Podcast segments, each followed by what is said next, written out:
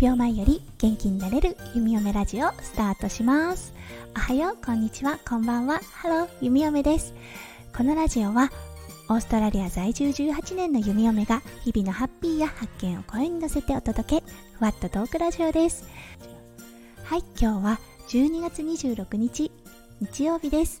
今日26日はオーストラリアではボクシングデーと呼ばれてはい、まさに今朝ですね、オーストラリアの子供たちは朝早くに目が覚めてツリーの下へかけていってプレゼントを開けるっていう日がこのボクシングデーとなっております。はい、ということでオーストラリア自体がとってもとってもウキウキした日となっております。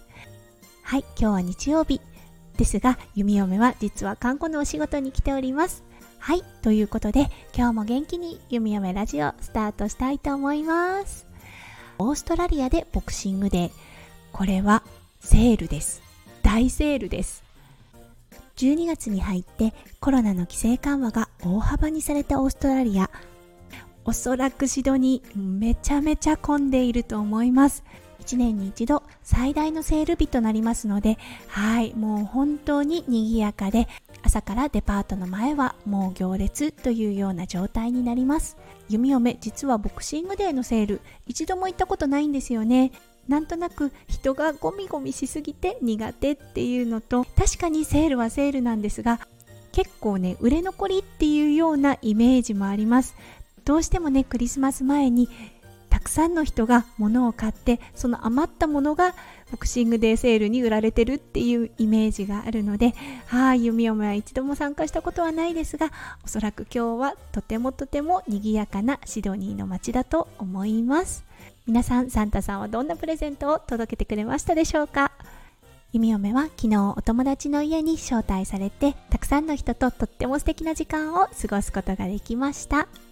はい、プールがあるお家だったので息子くんは大はしゃぎではい素敵な午後になりました。そして昨日呼ばれされたところだったのですが息子くんの名前を選んでくれたゴッドファーザーのお家です。はいなのでもう息子くんはプレゼントの山に囲まれてとてもとても幸せな日を過ごすことができました。ねえ。うん。おじいちゃんに甘やかされるっていうのはこんな感じなんでしょうか？